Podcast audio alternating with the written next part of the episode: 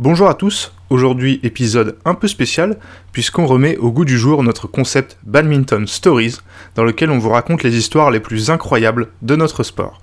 Au menu aujourd'hui, le récit de la demi-finale arrangée des Jeux Olympiques de 2000 où la Chine est allée jusqu'à tricher pour empêcher la Danoise Camilla Martin de devenir championne olympique. C'est tout de suite dans ce nouvel épisode de 21 shuttle. Badminton at its very, very best. Goodness me. What a rally! Oh, sensational! I'm the bad guy. Take that!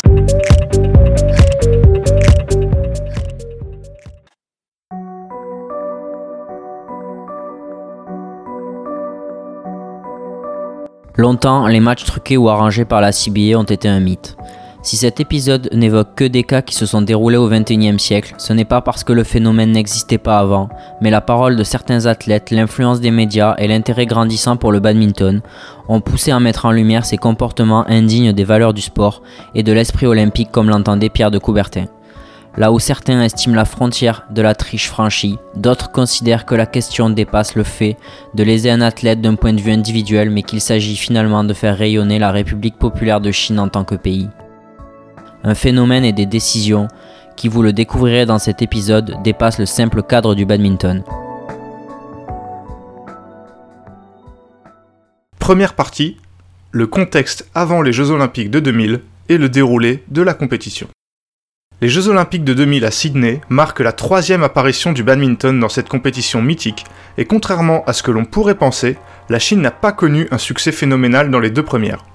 Cette disette est particulièrement visible en simple, où l'Empire du Milieu n'a remporté qu'une médaille d'argent chez les hommes en 1996 et deux médailles de bronze chez les dames en 1992, quand les deux perdantes des demi-finales n'étaient pas encore obligées de se départager. À l'approche des Jeux, les motifs d'espoir sont nombreux pour la Chine en simple dame. Ces joueuses ont été très performantes lors des deux dernières éditions des championnats du monde, les quatre demi-finalistes étaient toutes chinoises en 1997, et deux nouvelles joueuses chinoises ont atteint ce stade de la compétition en 1999. La CBA envoie aux Jeux Olympiques les trois joueuses qui ont atteint une finale mondiale depuis les derniers Jeux. Gong Zichao, Dai Yun et Ye Zhaoying, respectivement tête de série 1, 3 et 4 à Sydney. Une seule ombre au tableau pour la Chine, et non des moindres, Camilla Martin. La joueuse danoise a 26 ans, elle arrive à Sydney en tant que championne du monde en titre et tête de série 2. Elle vient de gagner l'Indonesian Open et possède de très grandes chances de médaille. Une victoire de la danoise représenterait un échec terrible pour la Chine et pour son entraîneur principal, Li Yongbo.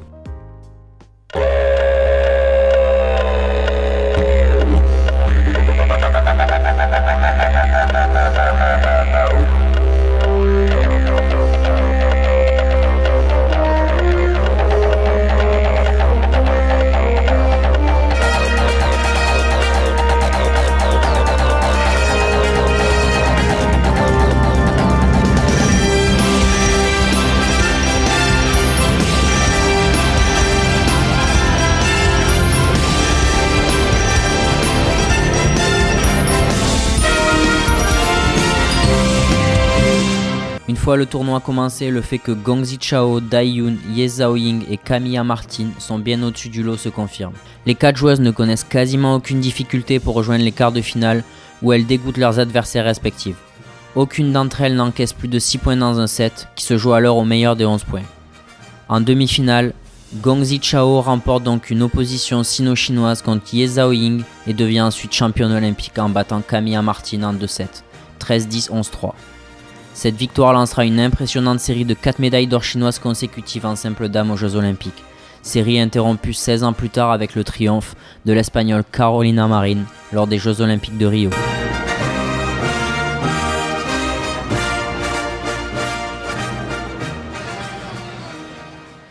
Deuxième partie, les révélations de Ye Zhaoying. Le 27 août 2022, Ye Zhaoying, demi-finaliste malheureuse de ces Jeux Olympiques 2000, fait des révélations explosives dans une interview avec la chaîne danoise TV2 Sport. Elle affirme avoir volontairement perdu cette demi-finale, le match était arrangé. L'ancienne joueuse chinoise n'a pas choisi cette chaîne de télévision par hasard, puisque c'est celle qui emploie actuellement Camilla Martin, reconvertie en présentatrice sportive. Depuis la fin de sa carrière en 2004, la Danoise affirme avoir mieux compris les stratégies chinoises concernant l'arrangement de match. Perdre une finale olympique est évidemment un souvenir très dur à oublier pour une joueuse, mais comprendre que l'on ne se battait pas à armes égales avec son adversaire est un nouveau coup dur. Camilla Martin savait depuis des années que la Chine avait arrangé ce match, mais ce n'est que récemment qu'elle a réussi à persuader Ye Zhaoying d'en parler publiquement. Cette dernière explique que le staff chinois lui a demandé de perdre sa demi-finale contre Gong Zichao, car il pensait que sa compatriote avait plus de chances de battre Camilla Martin en finale. Ils m'ont dit que c'était important que personne ne voie que je faisais exprès de perdre. Il était aussi très important que je ne fatigue pas Gong Jichao donc je devais perdre en 2-7. Le match ne devait pas aller au troisième set, sinon Jichao serait trop fatigué pour la finale. C'était un ordre, je n'ai aucun doute là-dessus. Ils sont venus me dire la veille du match que je devais perdre, et qu'ils me donneraient 21 500 euros, la même somme que reçoit la médaille d'or. Moi je ne voulais pas d'argent, je voulais l'honneur de gagner ce titre. Le calcul du staff chinois est très simple. La demi-finale entre les deux joueuses chinoises se jouait avant celle entre Dai Yun et Camilla Martin. Il ne savait donc pas si Camilla Martin allait gagner sa demi-finale, mais voulait parer à toute éventualité si jamais c'était le cas. Les entraîneurs chinois voulaient que Gong Zichao arrive en finale car elle n'avait jamais perdu contre la danoise en deux confrontations. De son côté, Ye Zhaoying avait déjà battu la native d'Orus six fois, mais elle avait aussi perdu trois finales contre Camilla Martin. Cette dernière expliquera plus tard amèrement que la stratégie chinoise était bien pensée puisqu'elle n'arrivait jamais à battre Gong Zichao. Ye Zhaoying a été obligée d'accepter et elle a bien perdu ce match sur le score de 11-8, 11-8. Elle a démarré chaque set comme si elle voulait le gagner, mais a ensuite fait un nombre inhabituel d'erreurs pour une joueuse de ce niveau. Pour comprendre pourquoi le staff chinois en est arrivé là et pourquoi Ye Zhaoying a accepté de faire ça, il faut comprendre comment fonctionne le sport en Chine. Les individus se mettent tous au service du pays qui doit triompher par-dessus tout. Ye Zhaoying a eu peur que si elle gagnait la demi-finale contre sa compatriote, mais qu'ensuite elle perdait la finale contre Camilla Martin, elle deviendrait persona non grata dans son pays. Si j'avais gagné ma demi-finale et que j'avais perdu contre Camilla en finale, toute la Chine m'aurait considérée comme une traîtresse. Mes victoires passées n'auraient pas compté si je n'avais pas remporté la médaille d'or. Le succès aux Jeux olympiques était plus important que tout. Selon Ye Zhaoying, c'est également cette importance démesurée donnée aux médailles d'or qui pousse les entraîneurs chinois à avoir recours à de telles pratiques. Tout ce qui importait en Chine, c'était la victoire. Les Jeux olympiques sont le tournoi le plus important là-bas, pas seulement pour les joueurs mais aussi pour les entraîneurs et toutes les personnes présentes aux échelons supérieurs de la fédération chinoise. Ils doivent donner un nombre de médailles d'or à remporter. C'est vital pour les entraîneurs et les managers de revenir en Chine avec beaucoup de médailles d'or, sinon ils pourraient perdre leur travail. C'est pour cela qu'ils ont commencé à arranger des matchs avant et pendant les Jeux olympiques. Il faut donc bien comprendre que si Gong Zichao a été favorisée, c'est uniquement parce qu'elle avait plus de chances de gagner la finale. La Chine ne faisait aucune différence entre les joueuses, puisque seule comptait la victoire du pays. La stratégie chinoise a finalement fonctionné, puisque Camilla Martin n'a pas réussi à battre Gong Zichao en finale. La petite finale qu'elle remportera à la suite de cette demi-finale truquée sera finalement le dernier match de la carrière de Ye Zhaoying, qui, à seulement 26 ans, a préféré tourner le dos à un sport qu'on avait de toute façon choisi pour elle. Troisième partie, l'exil de Ye Zhaoying et Hao Haidong en Espagne.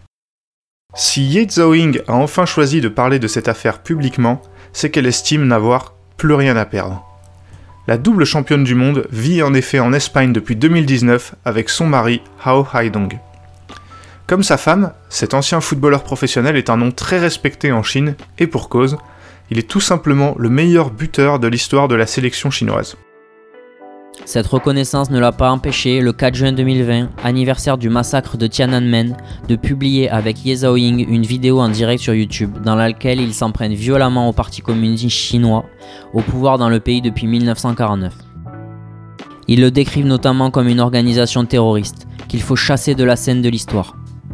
Alors que cette demi-finale arrangée a mis fin très brutalement à la carrière de Ye Zhaoying, Hao Haidong a tout autant de raisons que sa femme d'en vouloir au système chinois. Il raconte comment il a été arraché de chez lui à 10 ans pour intégrer l'équipe de football de l'armée, où il a été formé à devenir un des porte-étendards du régime chinois. Je n'ai pas pu rentrer chez moi pendant trois ans. J'avais très peur, mes parents et mes grands-parents me manquaient terriblement, mais ils n'avaient pas les moyens de venir me voir. Les nombreuses et très importantes sommes d'argent qu'on lui a proposées pour truquer des matchs et le sort réservé aux anciens athlètes qui sont parfois obligés de mendier pour survivre font partie des raisons qui ont poussé Hao Haidong à s'élever contre le régime de son pays. Face à la défection de ces deux anciennes gloires, la Chine a choisi comme punition l'oubli. Si vous utilisez Baidu ou Weibo, respectivement principal moteur de recherche et principal réseau social chinois, vous ne trouverez aucune trace de Ye Zhaoying et Hao Haidong. Elle n'est plus double championne du monde, il n'est plus meilleur buteur de l'histoire de la sélection, le PCC fait tout simplement comme si il n'avait jamais existé. Dans ce contexte, il est facile de comprendre pourquoi Ye Zhaoying a révélé l'affaire des matchs arrangés. La Chine, par l'intermédiaire de son ambassade au Danemark, a déclaré Ye Zhaoying a toujours été anti-Chine, ses déclarations ne méritent pas de réponse. Si son pays traite ces déclarations comme un non-événement, la position de Ye Zhaoying ainsi que celle de son mari sont littéralement exceptionnelles. Les sportifs ou anciens sportifs chinois se positionnent très rarement contre le régime en place, même si leur vie et leur carrière ont parfois été chamboulées à cause de ce modèle si particulier. Les cas d'interférence chinoise sont nombreux, et sans même sortir du badminton, il est facile de constater que le cas de Ye Zhaoying est loin d'être isolé. Quatrième partie, le passif de la Chine en matière de matchs arrangés. Alors que les révélations de Ye Zhaoying ont fait grand bruit sur la planète badminton, en 2021, une autre joueuse chinoise avait révélé la supercherie montée par Li Yongbo lors des Jeux Olympiques d'Athènes en 2004. Médaillée de bronze lors de cette Olympiade, Zumi révèle avoir offert la finale olympique à Zhang Ning, de 4 ans son aîné, à la demande de son entraîneur de l'époque, encore impliqué dans un match arrangé. Dans ses révélations, elle reconnaît également que la finale du All England 2003 a été décidée avant le match, ou encore que Li Yongbo l'a poussée à prendre une retraite anticipée en 2006. La joueuse reconnaîtra elle-même avoir honoré son pays malgré un pincement au cœur. Avec peu de scrupules, Li Yongbo déclarait Dans toute équipe, il faut parfois que quelqu'un soit le méchant, et bien sûr je joue ce rôle. Au passage, Zumi fera un retour plus que remarqué lors des années 2008 et 2009. 2012. Li Yongbo, l'illustre et polémique entraîneur chinois, est toujours là. Il s'agit là de l'événement dont on se souvient tous lorsqu'on entend match truqué. Voici la paire chinoise, championne du monde 2011 et numéro 1 mondial. Incapable de servir au-dessus du filet. Sifflé, hué, les joueuses sortent du terrain la tête basse.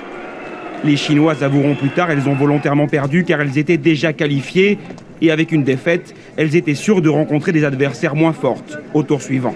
Au total, après visionnage des matchs, ce sont huit joueuses qui sont ce soir exclues du tournoi pour ne pas avoir fait tout leur possible pour gagner. La plupart des joueuses restent soutenues par leur délégation qui critique, elle, le mode d'organisation de cette phase de la compétition. L'affaire ne s'arrête pas là, puisque le 2 août 2012, lendemain de cette exclusion des mondiaux, Yu Yang annonce sa retraite, évoquant un rêve brisé dans la presse. Seulement quelques mois plus tard, elle revient sur sa décision, redevient numéro 1 mondial en 2013 aux côtés de Wang Xiaoli et glane un nouveau titre mondial la même année.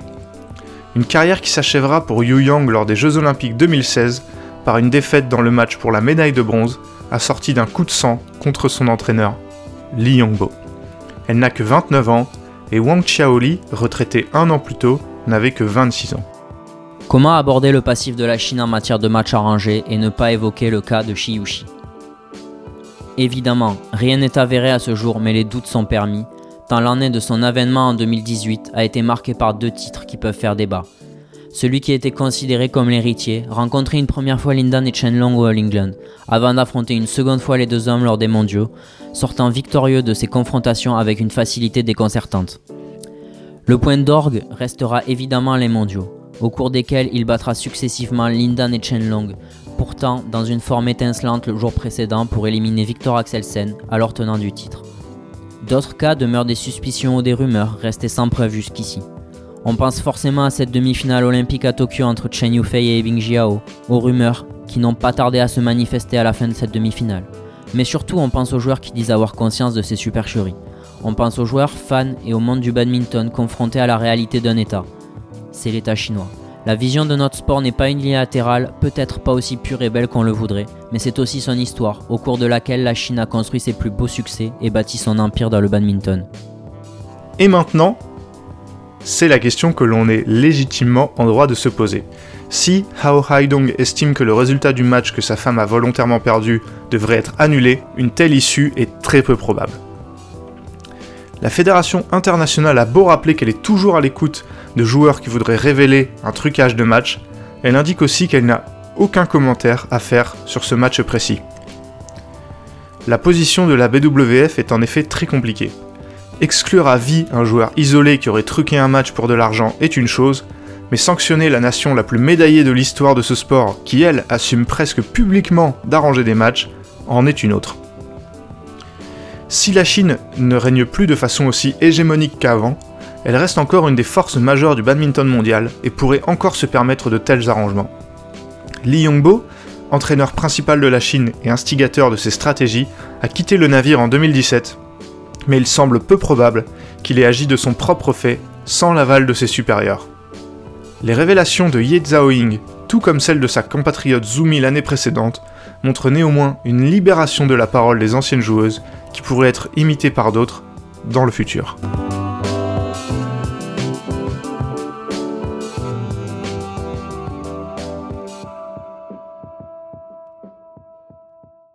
Voilà, cet épisode est à présent terminé. Merci beaucoup de l'avoir écouté, il nous a demandé plus de préparation que d'habitude, mais c'est une histoire que l'on tenait à raconter.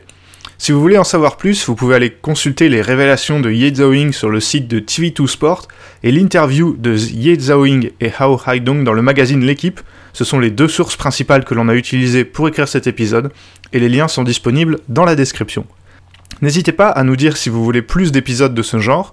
Pour rappel, on en avait déjà fait un il y a longtemps euh, sur les frères Sidek, la famille qui a révolutionné le badminton malaisien. Donc si vous ne nous suiviez pas encore à l'époque et que vous ne l'avez pas écouté, il est toujours disponible et toujours euh, intéressant, je l'espère. Vous pouvez aussi nous aider en partageant cet épisode et en faisant découvrir le podcast à d'autres personnes, c'est toujours bien d'avoir plus d'auditeurs. Nous, on se retrouve lundi prochain pour le débrief du très attendu Denmark Open, coup d'envoi d'une tournée européenne qui passera notamment par Paris. À la prochaine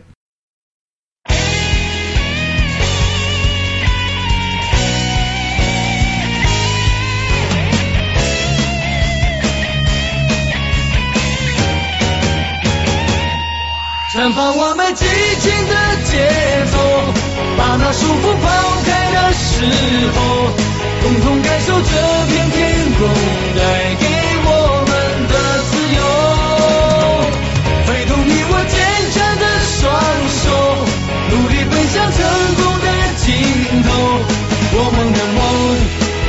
手中绝不等候。